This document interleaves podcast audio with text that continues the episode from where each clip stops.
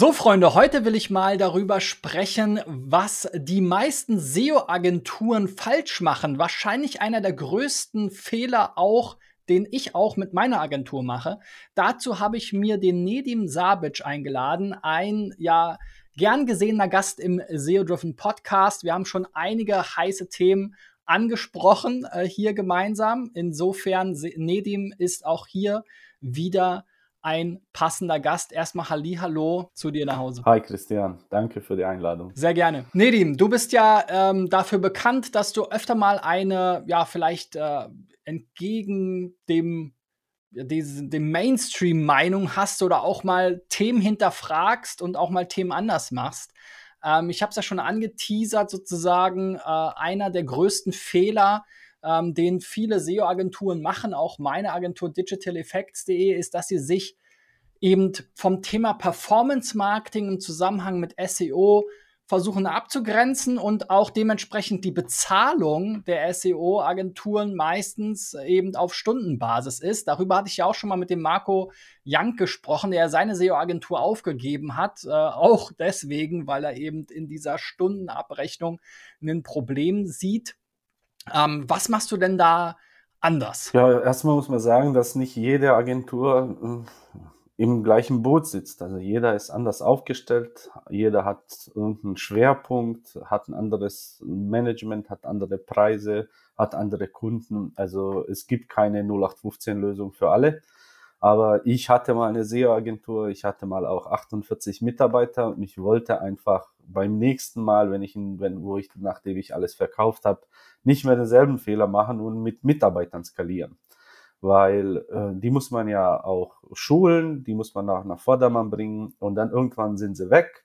Und es ist einfach so ein verflixter Zirkel, in dem man sich einfach immer wieder dreht irgendwann geht man dabei einfach der Spaß flöten. Ja, also es macht einfach keinen mehr Spaß. Es wird einfach wie eine Pipeline, wie eine Produktion von Menschen und Inhalten und das ist halt für den Kunden letztendlich das, was man auch den SEO-Agenturen vorwirft, einfach untransparent, weil die verstehen letztendlich nicht gut genug, was gemacht wird und haben dann nur noch eine Auswahl, und zwar auf die Zahlen zu gucken.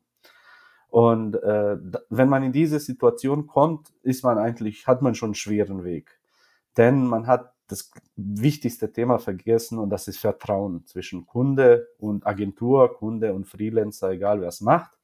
Und äh, in dem Bereich sollte das eigentlich anders aufbauen. Also was ich mache, ist, wenn ich einen Kunden überhaupt annehme, dann versuche ich sofort sozusagen so früh wie möglich große Erfolge zu erzielen ihm zu zeigen, was da eigentlich geht und auch bei dem in den ersten Zügen, in den ersten Wochen die Sache so zu analysieren, so tief zu analysieren, äh, dass man das mit anderen einfach nicht vergleichen kann, weil ich steige auf mehreren Ebenen ein. Das, der größte Vorteil, den ich habe, ist eigentlich 20 Jahre Erfahrung, weil ich dann sofort sehe, wo, wo es eigentlich besser geht.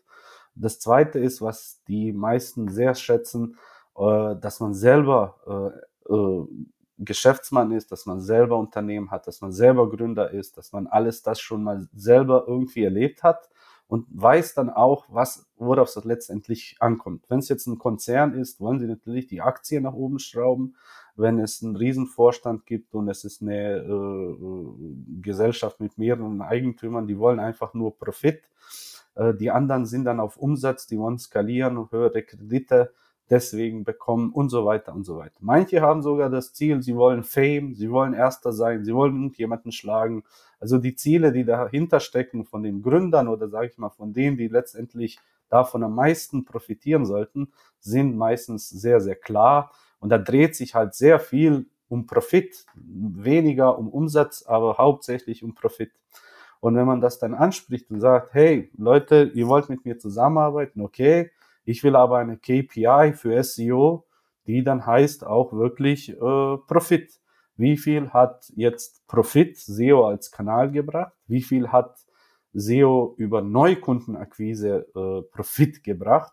Und was für ein Profit habe ich in einer Customer Lifetime Value durch SEO? Und diese drei Metriken erstmal aufzustellen, ist meistens schwierig, weil oft die Margen intransparent sind intern man kommt eigentlich gar nicht dahinter, wie viel Profit das ist. Ich insistiere aber darauf, ich möchte nicht mit jemandem zusammenarbeiten, der mir seine Margen nicht offenlegen möchte, weil sonst kann ich ja schneller, für, äh, kann ich schlechter für ihn die Arbeit erledigen. Also das ist eine Grundvoraussetzung, damit ich was machen kann. Und wenn man das dann so aufstellt, wie ich es gerade mache, und dann auch damit Erfolg hat, dann kommt auch dieses Vertrauen hin. Und dann sagen die von oben, die eigentlich dafür entscheiden müssen, äh, sagen sie dann, okay, der hat gezeigt, der kann was, der hat jetzt irgendwie innerhalb von einem Quartal uns den Umsatz um 10, 20 Prozent vergrößert, der weiß, was er tut, lasst ihm doch freie Hand gewähren. Und das machen sie von alleine. Ich muss das gar nicht nachfragen, sondern sie geben das von alleine. Dann bekommst du immer mehr, mehr Ingerenzen. Und das, es gibt also Firmen, die sagen, hier hast du meine Online-Marketing-Abteilung, räum mal auf. Und dann umstrukturiere ich die, gründe neue Abteilungen, feuere Leute, stelle Leute ein, schule sie um. Und basierend auf einer Strategie, die ich erstelle, bringe ich denen bei, wie sie dann ohne mich das Ganze weiterführen können, wenn ich weg bin. Also ich, ich entlasse mich selber sozusagen nach ein, zwei Jahren, hängt davon ab, was das für ein Unternehmen ist. Und das gefällt ihnen einfach. Und währenddessen ich da bin, ja, muss, müssen diese Voraussetzungen einfach stimmen. Vertrauen und Ingerenzen und dann diese Freiheit zu gestalten, wie man, wie man möchte. Und das kann man auch nur, wenn man wirklich versteht, was machen denn Entwickler. Ja, ich kann ja selber entwickeln und habe einen Studiengang Informationsdesign studiert, der die Schnittstelle zwischen Programmierern und Designern ist. Und ich kann ja auch selber designen und habe das studiert. Dann wird's einfacher. Also ich verstehe jede Menge von UX, habe so viele Stunden Usability-Labor verbracht hab selber, war selber Affiliate, weiß also, wie man ein Affiliate-Programm aufsetzen soll. Ich habe sehr lange Videomarketing gemacht, habe also Ahnung auch davon. Hatte jetzt auch selber einen YouTube-Channel und einige hochgebracht über YouTube SEO. Ich habe über Price Comparison Engines wie der Alo äh, die Firma Crowdfox über Amazon gesetzt mit mehr Umsatz in Idealo und so weitere Geschichten und alle einfach alle Kanäle, E-Mail-Marketing und so weiter. Und wenn du dann mit so einem Wissen ankommst, musst du dich erstmal beweisen. Jeder ist skeptisch, die sind abgeneigt gegenüber dir, aber du bist ein Externer, du bist da zum Aufräumen und du machst es. Und irgendwann mal begreifen fast alle, dass man eigentlich nur damit was Gutes macht und steigen dann auf den Zug auf. Aber du musst wie jedes, für alles musst du dich erstmal beweisen, bekommst auch genügend Ingerenzen, um dich beweisen zu können. Und wenn du es machst, dann bekommst du durch Vertrauen immer mehr. Und wenn du Vertrauen hast, dann ist die Abrechnung eigentlich egal. Ja? Äh, den Stunden, ob das jetzt 16, 40 oder 120 Stunden sind, ist denen egal, weil das sind, du hast so viel dazu beigebracht, dass deren Profit gesteigert ist, dass das so, sowieso nur ein Bruchteil ist von dem, was, wo, wozu du beigesteuert hast. Ja?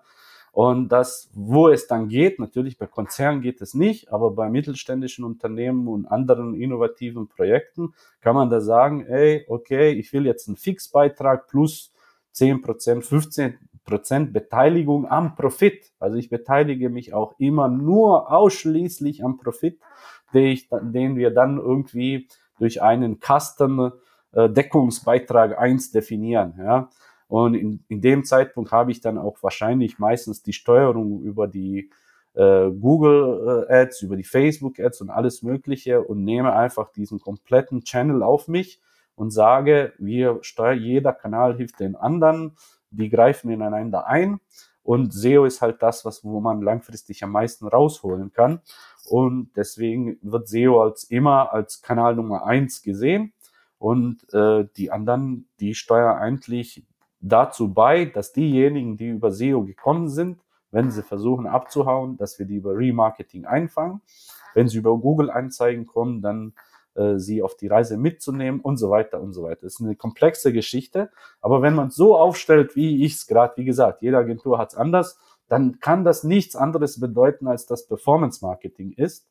Und äh, dann lohnt sich auch anders. Also ich bin nicht dafür, nur Prozente zu nehmen. Ich bin nicht dafür, nur Stundensatz zu nehmen, sondern zu sagen, hey, wir machen einen Stundensatz, der ist zwar teuer, aber ich beweise euch, wie, wie das funktionieren wird. Wenn das Vertrauen da ist, möchte ich es gerne umsteigen in einen Fixbeitrag plus Profitbeteiligung. Und die Profitbeteiligung ist ja nicht, wenn jetzt ein Unternehmen, was weiß ich, drei Millionen Profit im Monat macht, und ich es auf 3.300.000 steigere, dann nehme ich ja nicht 10% von den 3,3 Millionen, sondern nur von der Steigerung. Ja? Und dann lohnt sich das auch vorne und hinten für alle. Ja? Und dann sagen sie ja, ist, es gibt keinen anderen Mechanismus, mich mehr zu motivieren. Also desto besser wir alle gemeinsam funktionieren, machen wir alle mehr Profit. Ihr und ich auch. Und daran haben sich sehr wenige gestört. Also es gibt Unternehmen natürlich, wo das nicht geht. Ja? Aber äh, die sind halt von der Größe auch so groß, dass ihnen es eigentlich egal sein sollte, wie viel es kostet. Was, worauf ich immer aber stöße, sind interne Verträge von Konzernen, die sagen, dass man Freiberufler oder externe Firmen nicht mehr als so viel Euro Tagessatz vergüten darf. Ja, so, so eine Schnitt. Naja, es fängt schon bei 800 Euro an. Also es gab Unternehmen, wo man nicht erwarten würde, das sind Konzerne, wo die Staffelung bei 800 endet. Es gibt manche, das auch bei 2000. Aber wenn man dann auch sagt, hey Leute, ihr seid jetzt Nummer eins Schuhhersteller auf der Welt, ja, und äh, ihr wollt jetzt, ihr habt ein Riesenproblem, ihr braucht einen Feuerwehrmann, ihr habt ihn gefunden. Und jetzt sage ich, um euer Dach zu löschen, kostet das so viel. Und ihr sagt, aber durch unsere internen Verträge können wir nicht so viel zahlen. Ja, dann fackelt halt das Haus ab. Und dann sagen sie, ja, aber wir holen uns deswegen jetzt drei Medior irgendwie Berater und die machen das. Ja, okay, dann wenn die scheitern, dann meldet euch wieder, weil das ist kein äh, äh, Sandkasten, wo man irgendwie üben kann oder so. Da muss man wirklich wissen, was man tut. Aber viele entscheiden sich einfach dagegen und wollen einfach sagen, ey, ja, du brauchst ja unser Logo in deinem Lebenslauf. Nee, also neben den ganzen Konzernen, die da drinstehen, brauche ich jetzt nicht noch einen neunten, noch einen zehnten, noch einen zwölften. Aber äh, sie merken das dann. Also ganz viele haben auch gelacht in solchen Gesprächen, haben gesagt, ja, Sabit, Sie haben recht, aber die Verträge sind halt so, ja, dann ändert halt die Verträge. Und, aber das sind, ich habe jetzt wieder zwei, drei Minuten über die fünf Prozent, die nicht gelingen, gesprochen. Aber wie wir Deutsche so sind, wir wollen halt alles noch besser machen. Deswegen hier, wenn das, wenn jemand das hört aus den Konzernen, denkt doch mal drüber nach, ob das sinnvoll ist, Tagessätze für Externe zu deckeln. Äh, sei das auch, eine GmbH kann das nicht in Rechnung stellen. Es liegt nicht an der Gesellschaftsform, sondern einfach, es geht nicht für Externe mehr als so und so viel Tagessatz. Das ist eigentlich schade, weil diese Menschen können euch so viel bringen, dass das eigentlich wert ist, jetzt irgendwie das umzukrempeln. Und äh, ja, das ist jetzt meine Überzeugung, wenn ich es aus dieser Brille sehe, aus der E-Commerce-Brille, aus der KPI wie Profit, Neukunden und CLV-Profit und so weiter, äh, dass eigentlich SEO für mich der Haupt Performance-Marketing-Kanal überhaupt ist. Also auch mit den anderen nicht zu vergleichen. Ganz genau deswegen, weil das Volumen, das drüber kommt, eigentlich mit den anderen Kanälen nicht vergleichbar ist. In den meisten Fällen muss man sagen. Es gibt auch da, wo Social Media halt besser zieht. Aber die Fälle sind halt viel seltener, als dass das SEO die Oberhaupthand hat. Jetzt ist ja die Idee, äh, SEO erfolgsabhängig anzubieten, nicht neu ähm, ist aber in der Branche sehr in Verruf geraten. Da gibt es ja verschiedenste Modelle. Ja, so das typische Modell ist, du zahlst uns pro Keyword ein paar hundert Euro und dann sind das komische Keywords. Ähm, auch sozusagen diese Versprechen oder Garantien, schnellen Erfolg zu bringen, ähm, werden ja sehr kritisch gesehen. Ähm, wie, wie gehst du damit um, dass es da eigentlich so diese negative ähm, Haftung gibt. Ja, da haben meiner Meinung nach haben, haben, hat man da recht. Also das ist völlig sinnlos, das so zu berechnen nach Keyword-Platzierungen und so weiter. Also das ist ja, muss man ja, der, der Kunde weiß ja nicht, bevor er jetzt zum Beispiel einen Auftrag gibt, muss man sich aus der Kundensicht sehen. Ja, der ist auf Platz 10, möchte auf Platz 1. Und du sagst ihm jetzt, okay, wenn ich jetzt Platz 1 für ein Keyword, das 100.000 Suchvolumen hat, dich bringen, will ich 10.000 Euro im Monat. Sag, kann der Kunde gar nicht ausrechnen, lohnt sich das für ihn. Das wird er nur wissen, wenn das dann geschieht. Dann ist es aber zu spät, dann ist der Vertrag wirkungsvoll. Und dann kann es entweder mega lukrativ sein und sagen, ja, 10.000 Euro war ja nichts dafür. Es kann aber auch sein, dass das Ding nicht mal 10.000 Euro Umsatz bringt, dieses Keyword. Und dann zahlt der äh, Kunde dann sich blöd und dämlich und sagt dann, ja, was ist denn hier los? Also das ist ja gar nicht fair, weil so viel, ich habe gar nicht gewusst, dass das so wenig bringt. Ja, hättest du früher besser wissen sollen. Also die Aufgabe des Beraters ist auch von sowas abzuhalten und äh, langfristig mit dem Unternehmen was aufzubauen. Und äh, das spielt genau dagegen. Also wenn man sich irgendwelche solche Maschen ausdenkt, es gibt auch in kleinunternehmerischen äh, äh, Ambiente, sage ich mal, Milieu, gibt es ja auch die Möglichkeit, Rankings zu mieten. Da ist ja jemand schon Erster und der vermietet dir dann das Ranking und linkt irgendwie auf dich und stellt einen Banner rein und weiß der Geier was. Das funktioniert für diese Kleinunternehmen gut, weil die das genauso haben wollen. Die wollen das so. Und das ist so ein Geschäftsmodell, wo ich sage, okay, das ist an der Schwelle da, wenn der Kunde sagt, ja, das möchte ich und du bietest an, dann ist ja okay. Du musst ihn ja nicht mega dazu überreden und dann kann er das ja mal drei Monate mieten und gucken, was es ihm bringt und kann dann den Vertrag kündigen und so. Das ist so, wo ich sagen würde, okay, aber ich selber habe mit kleinen Unternehmen absolut gar nichts zu tun. Deswegen will ich darüber auch nicht viel sagen, weil ich weiß nicht, ich habe nie Local SEO gemacht. Ich habe noch nie gebraucht nur für so Großunternehmen, dass man jetzt 3800 Supermärkte irgendwie abbildet. Das ja, aber da jetzt über einen Eintrag mich zu sorgen, monatelang nach oben zu fighten, ich war noch nie in der Position. Bei mir waren es immer die Großen und äh, deswegen will ich darüber auch keine Wörter verlieren. Aber von der Abrechnung, von der Agentur her, äh, wie gesagt, also am besten, man, man taucht ein. Das Schwierige dabei ist, auch wirklich jedes Geschäftsmodell zu verstehen. Ja, normalerweise interessiert ja die SEO-Agentur nicht so dolle, wie viel Marge da ist, sondern werden meine Rechnungen bezahlt. Ja, und dann auf einmal fängst du an, Kunden auszuwählen anhand den Margen, den, die sie haben. Und dann lernst du, dass eigene, einige Märkte, einige Nischen größere Margen haben, dass die anderen komplett kleinere äh, Margen haben. Und dann weißt du auch, warum solche Unternehmen, entweder wenn sie eine größere Marge haben, gerne äh, Geld ausgeben für SEO und die anderen, die viel kleinere Margen haben, halt sehr, sehr gut auf das Geld gucken und sparen müssen. Es ist nicht, dass sie geizig sind, sondern der, es bringt einfach nicht viel, weil die Margen so eng sind und da geben sie auch weniger für Google Ads aus, weil da ist alles eng gestaffelt, ja. Und äh, diesen Blick zu wagen in verschiedene Geschäftsmodelle und dann meistens dann auf eine Idee zu kommen, wie man das Ganze ein bisschen besser machen kann, das ist schon viel mehr als SEO, als Marketing. Das ist schon wirklich wie, wie ein Unternehmensberater, weil du so viele Sachen gesehen hast. Das könnte man anwenden, das geht besser. Dann hat man noch einige von Usability. Das bringt halt einfach alles was. Und dann sieht der Kunde einen Mehrwert, der eigentlich fast unaustauschbar ist. Ja, also wenn jemand äh, jetzt zwei Jahre, ich hatte mal so eine Nische, äh, die verkaufen Plissés, Rollos und so Zeugs. Ich hatte keine Ahnung, für mich waren das alles Synonyme. Jalousien, Rollos und, und äh, Lamellenvorhänge, das ist für mich das Gleiche. Ich habe früher nie drüber nachgedacht, dass da einen riesen Unterschied gibt. Jetzt musste ich da einsteigen und das ist ein sehr kompliziertes Geschäftsmodell, sehr komplizierte Konfiguration, hängt von vielen Sachen ab, wie viel du eigentlich an einer Bestellung ähm, verdienst. Ja? Und dann habe ich fast ein Jahr gebraucht, um alles wirklich zu verstehen, von, von, vom Rohmaterial bis zum Verkauf, bis zur Kundenbewertung. Was ist denn da los? Was passiert da? Wie sollte man das machen? Und das kann man nicht zahlen, weil wenn du jetzt jemanden neuen haben möchtest, der muss ja wieder einsteigen. Das Risiko, dass er es nicht versteht, letztendlich ist riesig.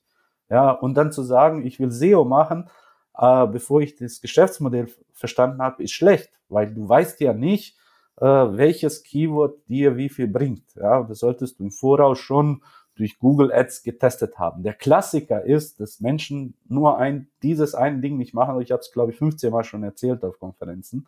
Und das ist, wenn in Google Ads etwas eine positive ROI hat, also eine positive Kur, Kosten-Umsatz-Relation, dann äh, lässt man dieses Keyword für immer laufen. Warum sollte man das zumachen? Dann sieht man, hat man auch den Parameter Conversion Rate. Insbesondere, wo die Conversion Rate riesig ist, sollte man das beibehalten. So, dann gibt es den Fall, dass in Google Anzeigen oder Facebook Anzeigen oder whatever dieses Keyword dann einfach eine negative ROI hat.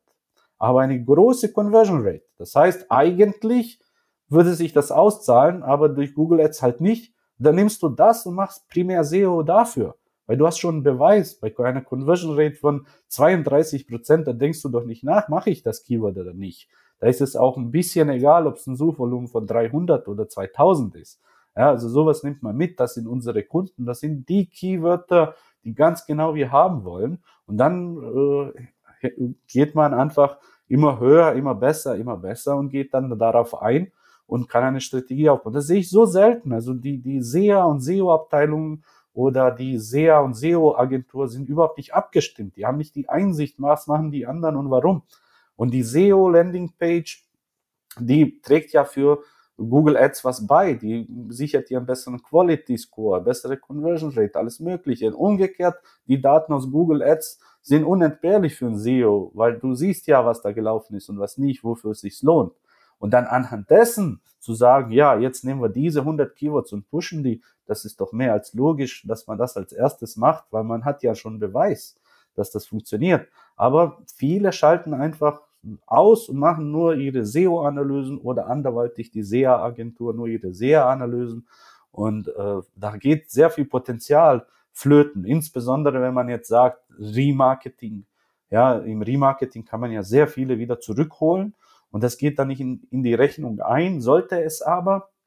Ja, wenn man durch was ein geringes Remarketing-Budget durch Google Display was reißen kann, warum hat man dann nicht auch Facebook und Instagram Retargeting äh, auf die gleiche Liste, ja, sondern die Facebook-Agentur macht ihr Ding und die SEA-Agentur ihr Ding. Also es sind wie als würden die komplett abgeschottet in verschiedenen Lebensräumen leben, aber es geht eigentlich um das Gleiche. Es ist die gleiche Customer Journey, es ist der gleiche Nutzer und du versuchst ihn einfach äh, daran zu erinnern, dass er was vergessen hat im Warenkorb oder whatever, dass er einfach den Kauf abschließt. Und das ineinander zu wirken, das klingt jetzt auch so hier theoretisch einfach, sage ich mache das und jenes, ist es auch. Das ist ja das Fantastische dran. Es ist einfach, aber ganz wenige machen es einfach, weil sie nicht dran denken. Sie gucken blind in ihren eigenen Kanal. Und wenn man wieder dieses Bild jetzt, was ich jetzt hier erstellt habe von einem ganz stinknormalen E-Commerce-Shop, ist das nichts anderes als Performance Marketing.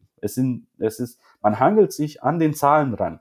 Man guckt sich Conversion Rate, Umsätze, Profit an, CLV, QA, ROI, alles Mögliche sind alles Zahlen. Und wenn man mit, konkret nur mit Zahlen arbeitet, dann sollte man auch äh, das so nennen, wie es ist. Das ist dann Performance Marketing. Und jetzt wird jemand fragen, ja, aber wie wirkt das Branding darauf ein? Und das, das sind alles so Unterpunkte, die an Wichtigkeit so wie die Core Web Vitals jetzt im Google Algorithmus haben. Also eine geringe, einen geringen Anteil wird aber viel drüber geredet. Wenn man sich aber ganz stur in Google Analytics oder whatever man eine CRM hat, dann sich den Umsatz anguckt, dann steht da SEO mit 60 Prozent meistens an Stelle Nummer eins. Also es ist, alles andere ist wichtig, aber performance-technisch nicht so relevant. Du hast ja jetzt auch, äh, sprichst ja viel über Erfolge und hast ja auch gesagt, am Anfang schnelle Erfolge. Das ist ja auch so ein Thema, was sehr komplex äh, ist. Ja. Wie, wie, wie erzeugst du schnelle Erfolge? Ja, erstens durch das, also das, was ich gerade erzählt habe. Ich übernehme ein Unternehmen, das hat zum Beispiel überhaupt kein SEO gemacht, haben aber tolle Erfolge, haben ein tolles Produkt und so weiter. Gucke ich mir Google Ads an, was ging da, ist aber ausgeschaltet worden. Also was hat eine hohe Conversion Rate, wurde aber wegen negativer ROI ausgeschaltet. Da schalte ich wieder an, warte auf statistische Signifikanz, damit er sagt, okay, jetzt hast du genug Daten und sehe dann, ob es weiterhin eine negative ROI mit einer guten Conversion Rate ist und gib mich da rein. Und äh, dafür zu ranken ist meistens viel, viel einfacher, weil das ist schon Longtail, sehr Longtail technisch. Also wenn man besonders, wenn man weiß, wie man in Google Ads eigentlich den richtigen SEO-Test macht. Also wie macht ein SEO Google Ads? Der geht rein und bucht exakt Keywords ein, damit er konkret wissen will. Aber er hat keine Ahnung, dass er, wenn er zum Beispiel die, den Broad Match benutzt, auf viel mehr Keyword-Ideen stößt, als er jemals auf exakt Keyword selber draufgekommen wäre. Das ist halt unsere Brille. Und das macht fast jeder SEO. Der geht da rein und sagt, ich will jetzt konkret für dieses Keyword. Aber das sind nur die Keywörter, die dir eingefallen sind. Sie sind dir deswegen eingefallen, weil die hohe Suchvolumen haben. Ja? Und alles, was Longtail technisch dahinter steckt, wo eigentlich keiner SEO richtig macht und wo es eine riesen Conversion Rate gibt, das lässt du einfach außen vor, weil du es falsch gemacht hast. Ja? Und das sind das wieder, ah, das ist eigentlich einmal eins, wenn man sich anhört, aber wenn man in der Praxis das anschaut, ist man verwundert, wie oft man genau das nicht sieht. Ja? Und das ist das Erste, egal welchen Shop du nimmst, er, er sei denn, er hatte keine Google Ads, dann machen wir Google Ads. Dann machen wir das Google Ads und gucken, was läuft und was nicht. Das, was läuft, lassen wir an. Warum sollen wir es ausmachen? Und das, was nicht gelaufen ist, eine negative ROI hatte, aber eine gute Conversion Rate, machen wir dann über SEO. Und da hast du schon genug Daten. Also die, wenn, wenn er jetzt schon drei Jahre gewartet hat, kann er noch einen Monat warten, um äh, eine Entscheidung anhand Daten zu treffen. Ja, das, das, das sieht jeder ein. Bis wir jetzt irgendwie noch Agile Software eingerichtet haben, Prozesse abgestimmt haben, da kann der Google Ads Test einfach laufen, bis wir jetzt, wenn das Ganze kommt, bis wir uns abge, bis ich die Entwickler kennengelernt habe, den Project Owner und alles Mögliche abgesprochen haben, dann hat man eine Zeit, sich darauf vorzubereiten. Und ein paar On-Page-Sachen kann man machen, bis man die Daten nicht hat. Also eine H1 sollte es auf jeden Fall Mobile Above the Fold geben. Ja, das kannst du auch ohne den Google Ads Test machen und solche Sachen. Ja, duple, äh, äh, doppelte äh, Weiterleitung auf der Hauptdomain und solchen Schrott, den man normal immer findet, wenn man jetzt irgendwie richtig seriös mit SEO anfängt. Genau, das sind ja die klassischen SEO Basics. Ne? Wie, wie wichtig sind die denn am Ende dann bei dieser Vorgehensweise? Weil damit kann man ja du hast ja schon ein paar Tools und äh, Kennzahlen angesprochen, damit kann man ja Monate verbringen, da alles auf grün zu optimieren. Ja, auf grün optimieren bloß nicht. Du weißt, auf was ich ziele, aber äh, es hängt davon ab, was man als Basics definiert.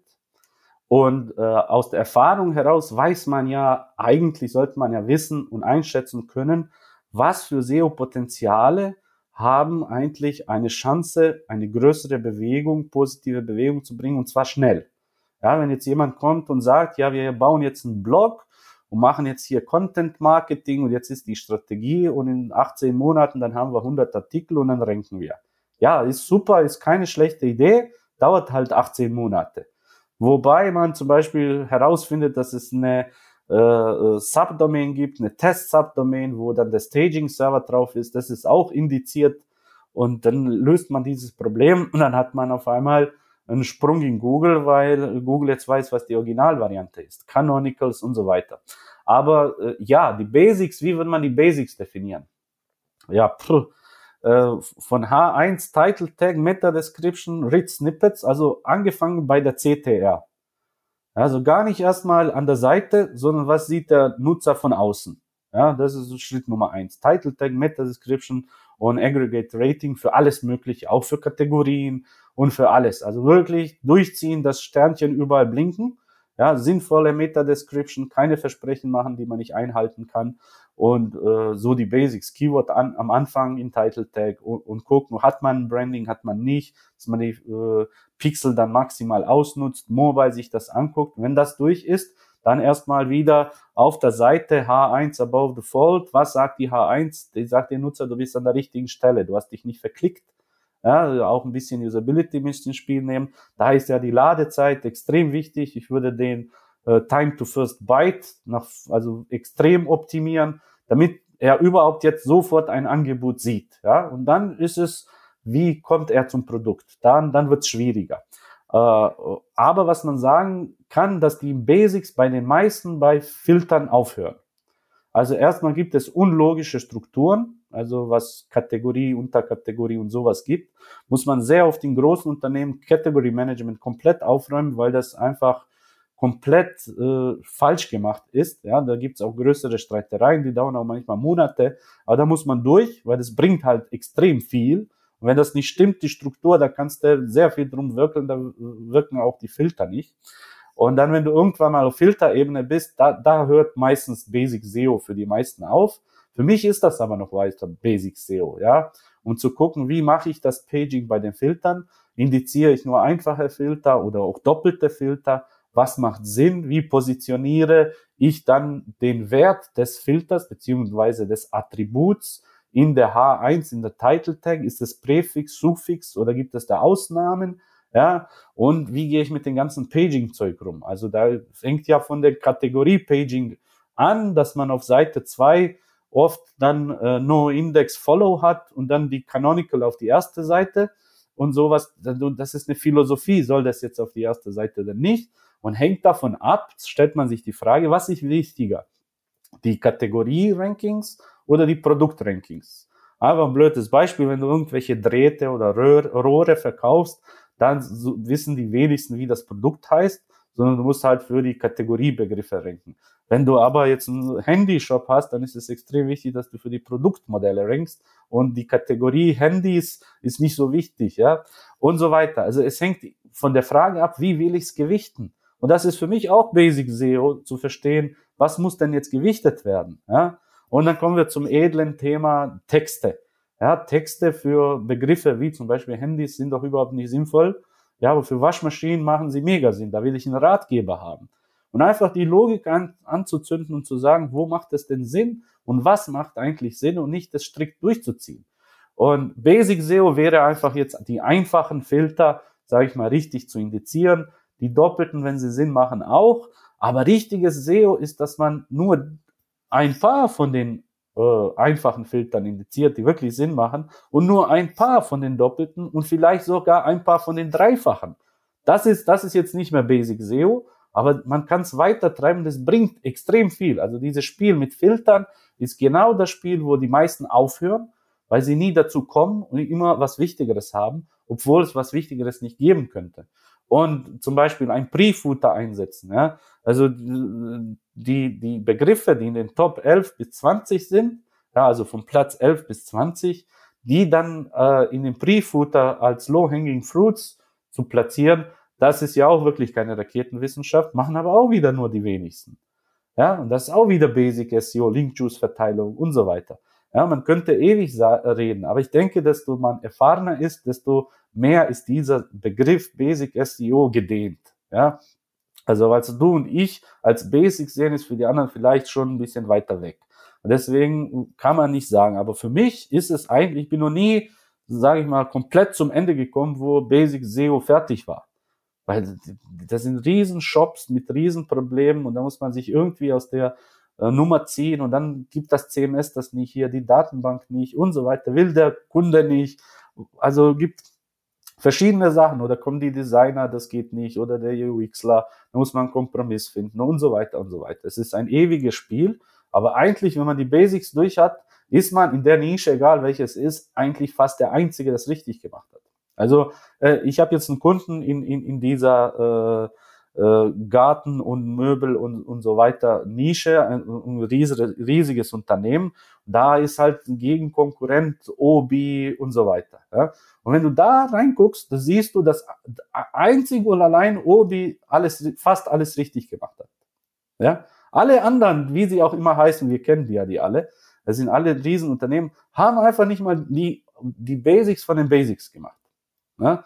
Und das wundert dann. Ja? Da kommt so ein Riesenunternehmen mit, was weiß ich, 80.000, 120.000 Mitarbeitern und die haben einfach äh, eine grottenschlechte Struktur, keine H1 und so weiter und so weiter. Also man findet immer wieder was und man muss nur besonders an die Sache gehen und wissen, wie gesagt, die ersten Handgriffe, die müssen sitzen. Man muss wissen, was man macht, dann hat man das Vertrauen und dann kann man auf jedes Modell, Vergütungsmodell eingehen, was man möchte, weil der Kunde ist schon jetzt zufrieden. Du hast ja schon zu Beginn gesagt, das ist nicht unbedingt für jeden Kunden was, so eine erfolgsabhängige ähm, Beteiligung im SEO-Bereich. Ähm, es kann Unterschied machen, ob es ein Konzern ist oder ein inhabergeführtes Unternehmen. Man muss gewisse ja, Grundvoraussetzungen, was Margen und so weiter anbelangt, vielleicht mitbringen. Ähm, für wen ist denn so eine Erfolgsbeteiligung äh, überhaupt äh, ja, interessant oder für wen, wer, was für Kunden kommen da überhaupt in Frage? Ja, familiengeführte Unternehmen sind eigentlich Nummer eins. Ja, also es gibt genug. In Deutschland ist, glaube ich, auch die, es gibt so einen Familiendax. Äh, das ist eigentlich der Mittelstand, der Deutschland nach vorne bewegt und größtenteils sehr äh, für solche Sachen zu haben ist. Genau deswegen, weil sie mit eigenem Geld sage ich mal, unterwegs sind, Spiel und äh, schätzen ihr Geld. Und ich zum Beispiel gucke auf jeden Cent von den Kunden, als wäre es mein eigenes Geld. Äh, und bin auch strikt gegenüber allen externen Mitarbeitern und internen, egal wen, dass das auch so weiterläuft und nicht einfach, ja, wir gucken mal, wir lassen das mal laufen, 100.000 Euro die Woche und gucken wir mal, was dabei rauskommt. Das kannst du nur machen, wenn es fremdes Geld ist. Aber wenn du ein Familienunternehmen hast, wird es nie freigegeben. Also sowas, so, so, eine, so ein vager Test, einfach aus der Luft gegriffen, das geht nicht.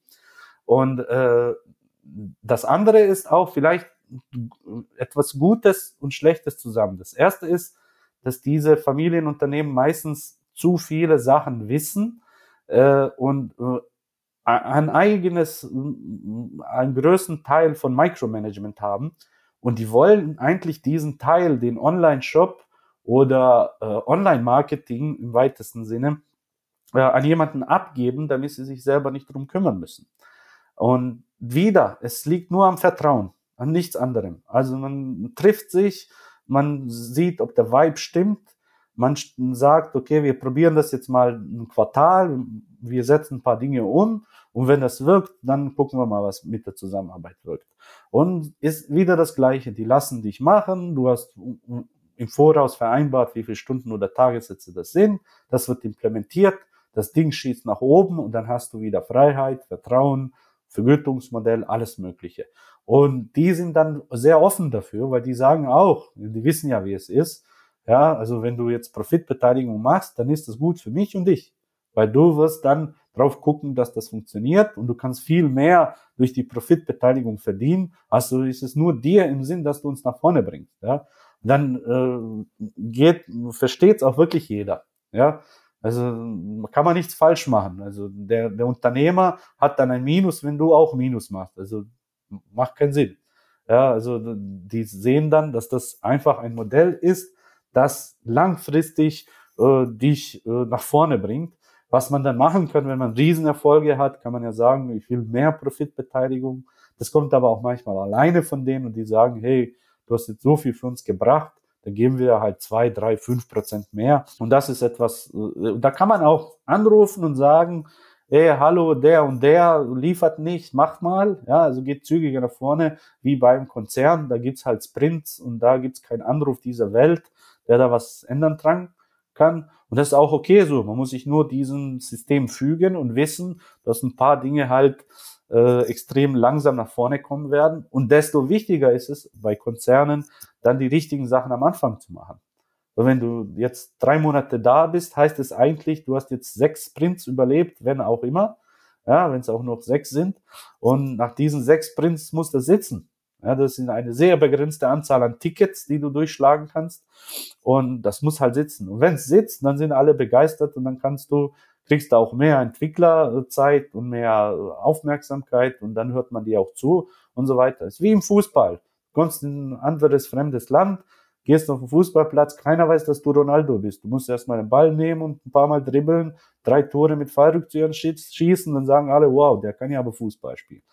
Keiner sagt nur anhand deines Aussehens oder weil fünf Menschen gesagt haben, dass du mega gut bist, sagen die nicht, ja, okay, ich gebe dir jetzt drei Millionen, mach mal, was du willst. Also einfach muss man realistisch sein. Und die Grundlage ist Vertrauen. Ja? Und äh, es reicht auch nicht, meiner Meinung nach, zum Beispiel, ich habe ja ein Pedigree, ich habe ja so viele Konzerne in meinem Portfolio. Und wenn ich da hingehen würde und sage, ey, also arrogant, guck mal, die haben mir vertraut und ihr vertraut mir nicht. Ja, das bringt denen nichts. Also die vertrauen dir schon, aber du musst dich beweisen. Ja, deswegen bist du ja, deswegen hast du die Chance bekommen, weil du dieses Pedigree hast. Aber die Freiheit, unbegrenzte Freiheit, die bekommst, bekommst du erst, wenn du dich bewiesen hast. Und das ist völlig okay. Also aus meiner unternehmerischen Sicht. Vielen Dank an dich, Nedim, und bis bald. Ciao, ciao. Bis bald.